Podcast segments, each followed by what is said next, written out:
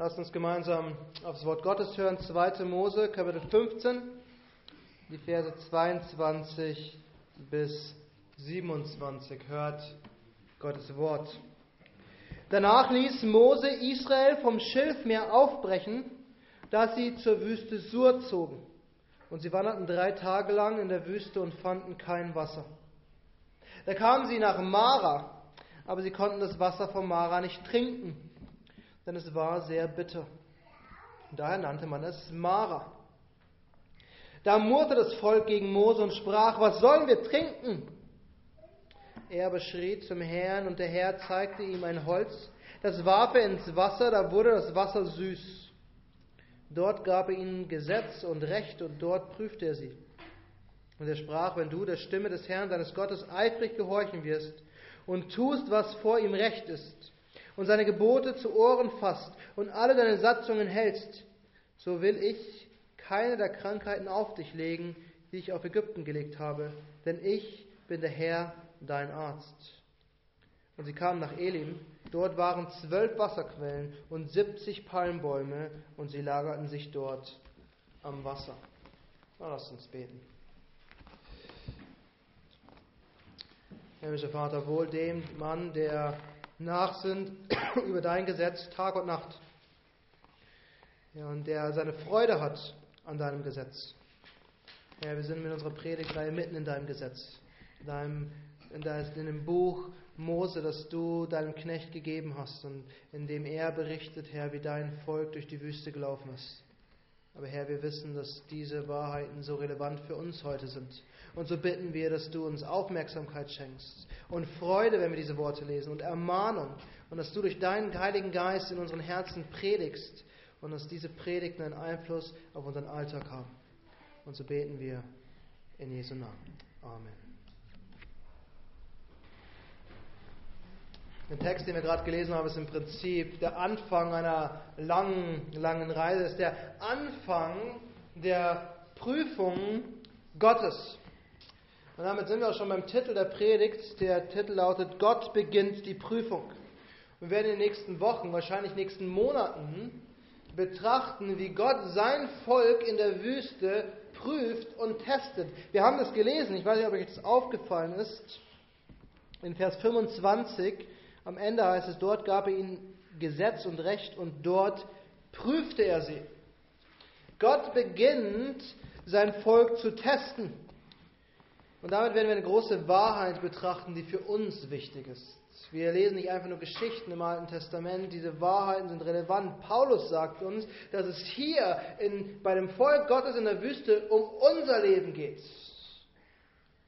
Und der Hebräerbrief warnt uns davor, dass wir nicht wie Israel sein sollten und am Ende ohne Glauben dastehen und damit ohne Verheißungen und ohne Hoffnung. Wir müssen also aufpassen, dass die Geschichten, die wir lesen, dass wir diese Geschichten ernst nehmen. Wir müssen darauf achten, dass wir diese Geschichten studieren und anwenden. Und das Erste, was wir hier lesen können und das Erste, was wir lernen können, ist diese Wahrheit, nach einem Hoch kommt sehr oft ein Tief. Nach einem Hoch kommt ein Tief. Und das ist eine Wahrheit, die können sich auch die Kinder merken. Nach einem Hoch kommt ein Tief. Wenn wir einen Hügel hochlaufen, müssen wir meistens auf der anderen Seite wieder runterlaufen. Und wir sehen es immer wieder im Leben Israels. Vielleicht erinnert euch an letzte Woche, wir haben das Hoch betrachtet, den Lobgesang Israels. Israel hätte gar nicht besser dastehen können vor uns. Gott hat sie errettet und sie reagieren so, wie sie reagieren sollen. Sie loben und preisen Gott, nachdem er sie durchs Meer geführt hat, nachdem er die Ägypter endgültig besiegt hat. Doch im nächsten Moment, heute, sehen wir das Tief, wie Israel sich anfängt zu beschweren. Wir haben den Lobgesang und wir haben die Beschwerde des Murren Israels. Und Israel beschwert sich bei Mose und indirekt dadurch auch bei Gott. Und das sehen wir immer wieder in den nächsten Wochen. Gott nimmt seinen Knecht ernst und alle Klagen, die gegen, Gott, gegen Mose gerichtet werden, nimmt Gott persönlich auch gegen sich. Sie beschweren sich hier in diesem Abschnitt, weil sie kein Wasser haben. Und das bittere Wasser in Mara können sie nicht trinken. Und wir können diese Klage auch verstehen. Wenn man in der Wüste ist und Durst hat, geht ihm irgendwann die Geduld aus. Aber genau dieses Ausgehen des Wassers ist Gottes erste Prüfung für sein Volk. Und ich werde nicht zu viel verraten, wenn ich sage, das Volk hat bei dieser Prüfung nicht gut abgeschnitten. Aber wir werden trotzdem sehen, wie Gott sich um sein Volk sorgt und kümmert. Beginnen wir also mit der Prüfung und mit dem ersten Punkt. Und der erste Punkt ist, Israel jammert. Israel jammert. Und es sollte uns nicht verwundern, mittlerweile kennen wir dieses Verhalten von dem Volk Gottes. Wir kennen das Verhalten oft aus unserem eigenen Leben. Und es wird uns in den nächsten Wochen immer wieder begegnen. Jedes Mal, wenn das Volk vor einer Herausforderung steht, fängt es an zu jammern. Seht ihr, was hier steht? Gott sagt hier, da murrte das Volk gegen Mose. Merkt euch das Wort murren. Nicht für die Predigt, aber für die kommenden Wochen, weil dieses Wort ist immer wieder murren. Ein Auflehnen und sich ein Beschweren gegenüber Gott und gegenüber Mose. Und wie gesagt, wir können Israel verstehen. Es, es ist nicht so, als ob uns die Situation fremd wäre. Ich meine, als sie Ägypten verlassen haben, mussten sie alles schnell zusammenpacken. Gott hat ihnen deutlich gemacht, wenn es losgeht, geht's los. Packt eure Sachen und macht, sorgt dafür, dass ihr alles habt, was ihr braucht. Und sie haben alle Lebensmittel eingepackt, die sie kriegen konnten. Und sie haben ihre Wasserschläuche mit frischem Wasser gefüllt. Aber Mehl und Bohnen und, und Getreide ist einfacher zu verstauen und kann man mehr mitnehmen als Wasser. Wasser geht irgendwann aus. Wasser hält sich auch nicht. Und zur Not, wenn, wenn man kein Brot mehr backen konnte, konnte man immer noch Tiere schlachten, die man mitgenommen hat, als ob das eine Notlage wäre, wenn man Fleisch essen müsste. Aber ihr versteht den Punkt. Aber irgendwann geht das Wasser aus. Und jeder ist davon ausgegangen, dass sie die normale Route laufen. Und die wäre einfach gerade durch gewesen. Und dort wusste man, nach spätestens zwei Tagesreisen gibt es neue Wasserquellen. Und das Wasser ist irgendwann ausgegangen weil Gott sie einen anderen Weg geführt. Und jetzt sind sie durch die Wüste gezogen und sie sind, haben zwei Tage lang kein Wasser gefunden und jetzt stehen sie da in Mara. Und Mara bedeutet Bitterkeit. Und es hat einen Grund, das Wasser dort war bitter, man konnte es nicht trinken. Was für eine Enttäuschung.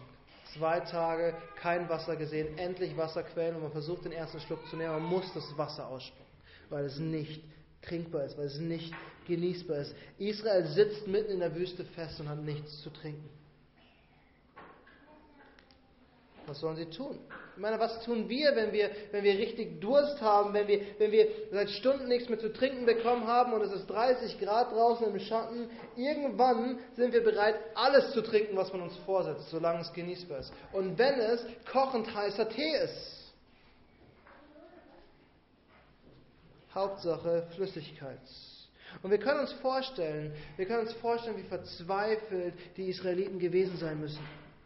Und die einzige Lösung, die sie jetzt parat hatten, nach zwei Tagen ohne Wasser, mit bitteren Quellen vor sich war, sie murrten, sie jammerten.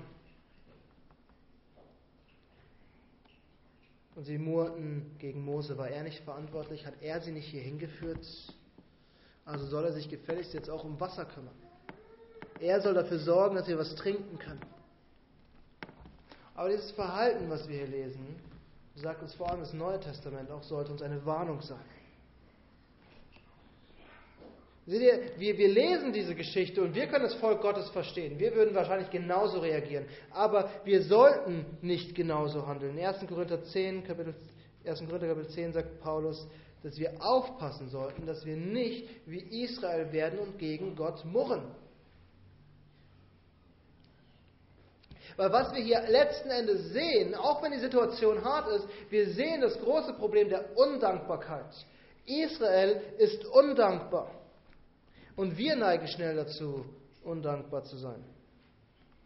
Wir dürfen nicht vergessen, wir haben das hoch erst gesehen. Israel hat die große Rettung aus Ägypten gesehen. Zehn Plagen und Israel war verschont. Eine Flucht mitten in der Nacht und niemand hat sie aufgehalten. Sie wurden sogar aus dem Land vertrieben. Ägypten hat sie eingekesselt und Gott hat sie trockenen Fußes durch das Meer geführt. Und jetzt, jetzt vergessen sie all die Segnungen Gottes und fangen an zu jammern und sind letzten Endes undankbar. Und das ist die Situation, in der wir uns selbst oft finden. eigentlich, eigentlich sollte ich mehr verdienen, als ich verdiene, ist ja klar. Und eigentlich sollte ich in einem viel schöneren Haus und einer viel besseren Wohnung leben. Und, und wäre es eigentlich nicht angemessen, dass ich mir einen viel besseren Urlaub leisten kann jedes Jahr und viel mehr Urlaubstage bekomme von meinem Chef, nachdem ich all das leiste, was ich leiste? Und wieso haben meine Klassenkameraden diese Dinge und ich nicht? Wieso können sich meine Studienkollegen das leisten und ich nicht? Und wieso dürfen andere alle diese coolen Dinge tun und ich darf sie nicht tun?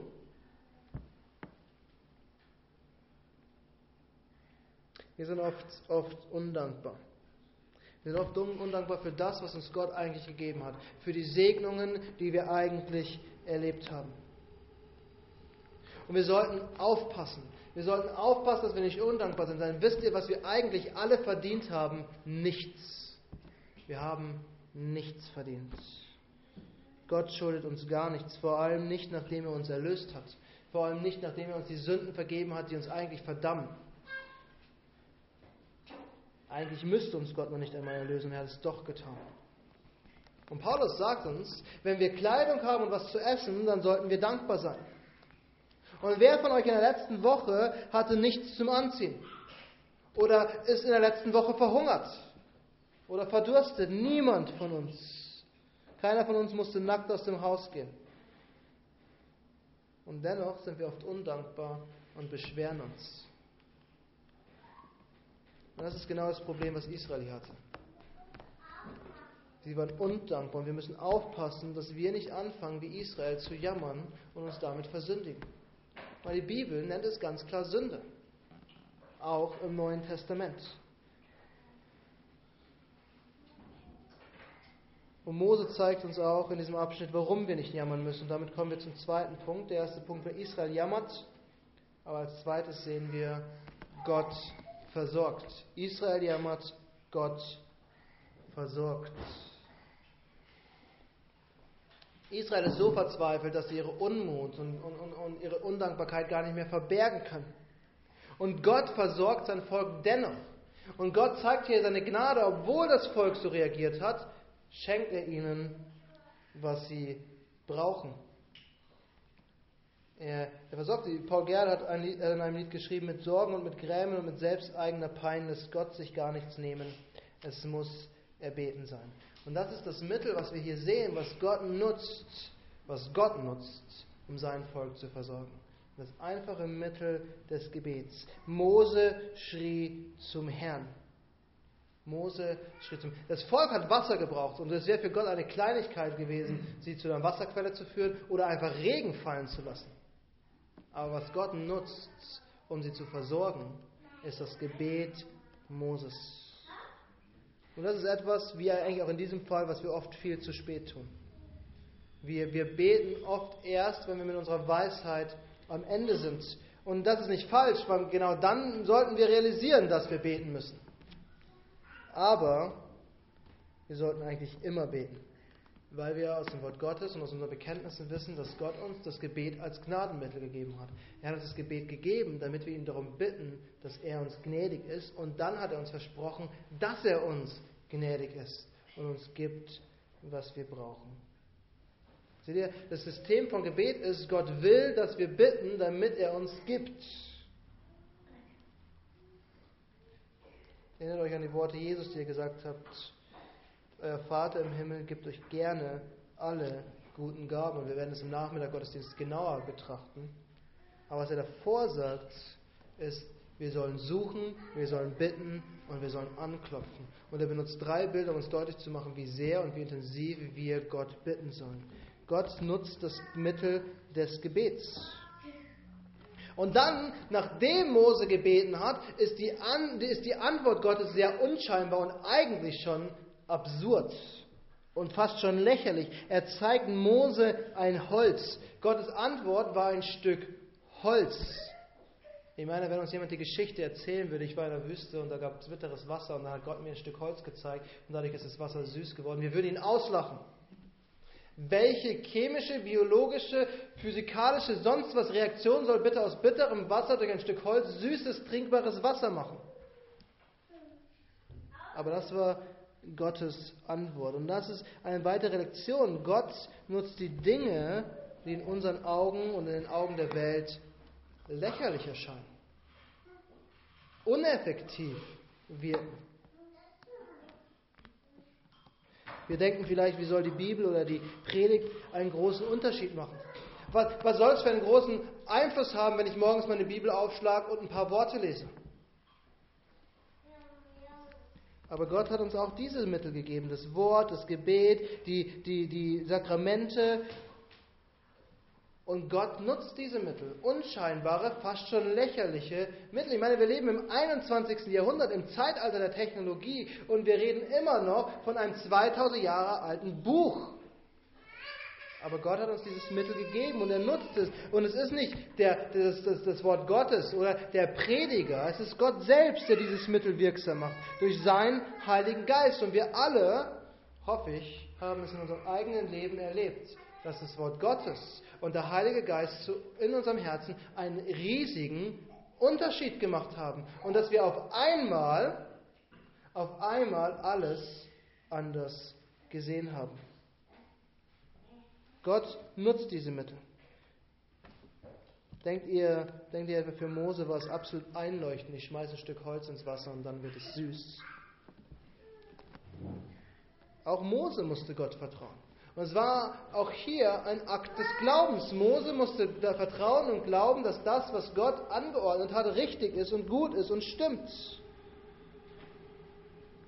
Aber Gott hat dadurch, durch dieses einfache Mittel, durch ein Holz, was rumlag oder was dort gewachsen ist, hat er sein Volk versorgt. Aber dann sehen wir noch eine Dimension. Wir, wir, wir, wir, sehen, wir sehen hier die Versorgung Gottes durch Wasser. Und es heißt in Vers 25, dass das Wasser süß wurde. Aber dann sehen wir, dort gab er ihnen Gesetz und Recht und dort prüfte er sie. Wir sind an jetzt mit diesem Abschnitt quasi zum Berg Sinai gekommen, zum heiligen Berg Gottes. Und an diesem Ort, in dieser Gegend wird Gott seinem Volk das Gesetz geben und damit versorgt er mehr als nur ihren Körper. Er versorgt am Ende ihre Seele. Und seht ihr, wir sehen ja im Prinzip, Gott versorgt uns mit dem, was wir zum Leben brauchen. Wasser und Brot. Und dann versorgt er uns mit dem, was wir für unsere Seele brauchen mit dem Wort Gottes. Seht ihr, wir können, es, eigentlich ganz praktisch sehen. Wenn wir morgens früh aufstehen am Sonntag und frühstücken oder vielleicht auch nur unseren Kaffee trinken oder Tee trinken, dann können wir dafür dankbar sein, dass Gott uns die Gaben für unseren Körper gegeben hat. Und dann steigen wir ins Auto oder in die Bahn oder wohin auch immer und kommen in den Gottesdienst und können dafür dankbar sein, dass Gott uns durch sein Wort unsere Seele versorgt. Gott versorgt uns mit, mit, mit dem, was wir für unseren Körper brauchen, mit dem, was wir für unsere Seele brauchen. Und es ist kein Zufall, dass wir dieses Beispiel hier sehen, weil Brot und Wasser werden im Wort, in der Bibel immer wieder auch als Bild für das Wort Gottes verwendet. So wie unser Körper Nahrung braucht, so braucht unsere Seelung, Seele Nahrung.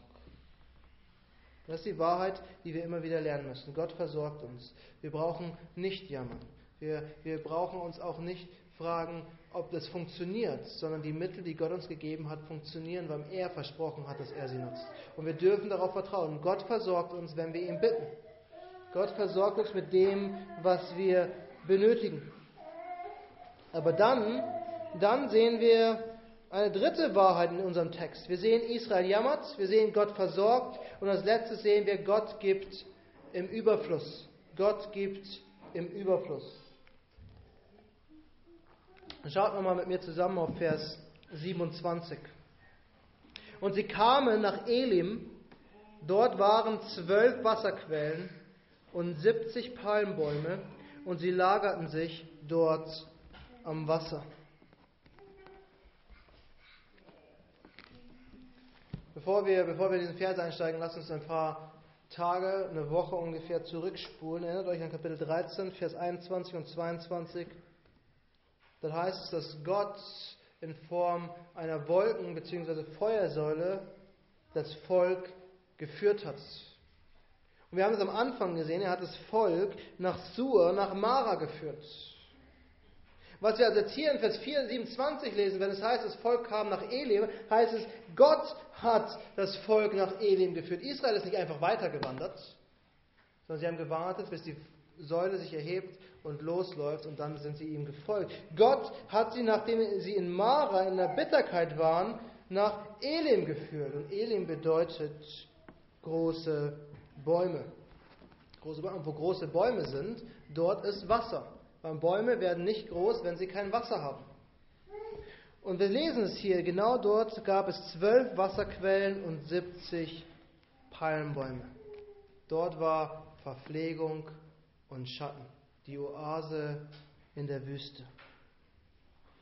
Es war ein Vorgeschmack auf das, was kommen sollte. Es war ein Vorgeschmack auf das Paradies, was Gott ihnen versprochen hat. Elim war ein Vorgeschmack auf das, was sie später in Kanaan sehen werden und das, was sie später in Kanaan von Gott bekommen.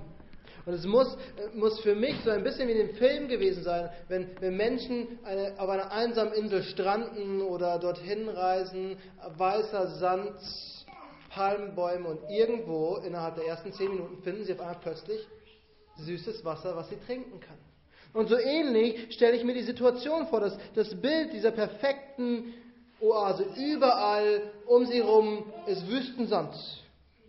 Aber direkt neben dir ist eine frische, kühle Quelle mit nahrhaftem, leckerem Wasser. Und du sitzt unter einem dicken Palmbaum im Schatten und genießt den Tag. Und, und wir können uns vorstellen, Israel ist weitergezogen. Die Zelte sind noch nicht fertig aufgebaut. Da fangen die Kinder, wie Kinder es eben tun, schon an, im Wasser zu planschen. Und zu spielen und sich zu freuen. Und endlich ist eine Pause, da endlich Ruhe, endlich, endlich Schatten und die Hitze erschlägt einen nicht mehr. Und erinnert euch noch, was ich am Anfang gesagt habe, was verdienen wir alle? Nichts. Was hat Israel verdient? Nichts aber am Ende hat Gott sie gesegnet. Und zwar mehr als nötig war. Mehr als sie benötigt haben. Und er segnet sie, obwohl sie sich beschwert haben. Er segnet sie, obwohl sie gegen ihn gesündigt haben. Das ist am Ende Gottes Charakter. Das ist Gott. Er hat einen Bund mit Abraham geschlossen und mit dem Volk, was aus Abraham kommt. Und er wird treu zu diesem Bund gehen. Und er gibt mehr, weit, weit mehr, als er eigentlich versprochen hat. Er gibt dem Volk mehr, als sie benötigen. Gott gibt im Überfluss. Und das müssen wir verstehen und verinnerlichen. Wir neigen dazu, undankbar zu sein und zu jammern. Und wir neigen dazu, uns zu beschweren. Doch eigentlich müssen wir auf das schauen, was Gott uns gegeben hat, weil es ist weit mehr, als wir benötigen. Es ist weit mehr, als Gott uns jemals versprochen hat. Und vor allem hat er uns in Christus alles gegeben und mit ihm die Vergebung der Sünden. Er hat uns die Gerechtigkeit Christi gegeben. Er hat uns das Recht gegeben, Kinder Gottes zu sein. Und er, darüber hinaus heiligt er uns täglich und verwandelt uns in das Bild Christi. Und er wird uns ein, eine neue Wohnung, ein neues Leben in einer neuen Schöpfung geben.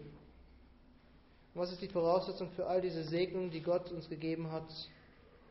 Dass wir glauben, dass wir an Christus glauben. Und jetzt, jetzt kommt das Beste an der ganzen Sache. Selbst diesen Glauben hat uns Gott geschenkt. Es ist ein Werk Gottes, dass wir an Christus glauben. Gott gibt uns und segnet uns weit über das, was wir verdient haben. Und er segnet uns weit mehr über das, was, wir, was er uns versprochen hat.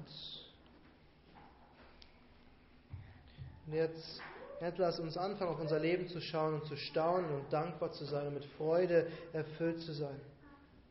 Und, und, und uns darüber zu freuen, all die Segnungen, die uns Gott in diesem Leben gibt, obwohl wir sie nicht verdient haben und obwohl er sie uns sogar meistens gar nicht versprochen hat.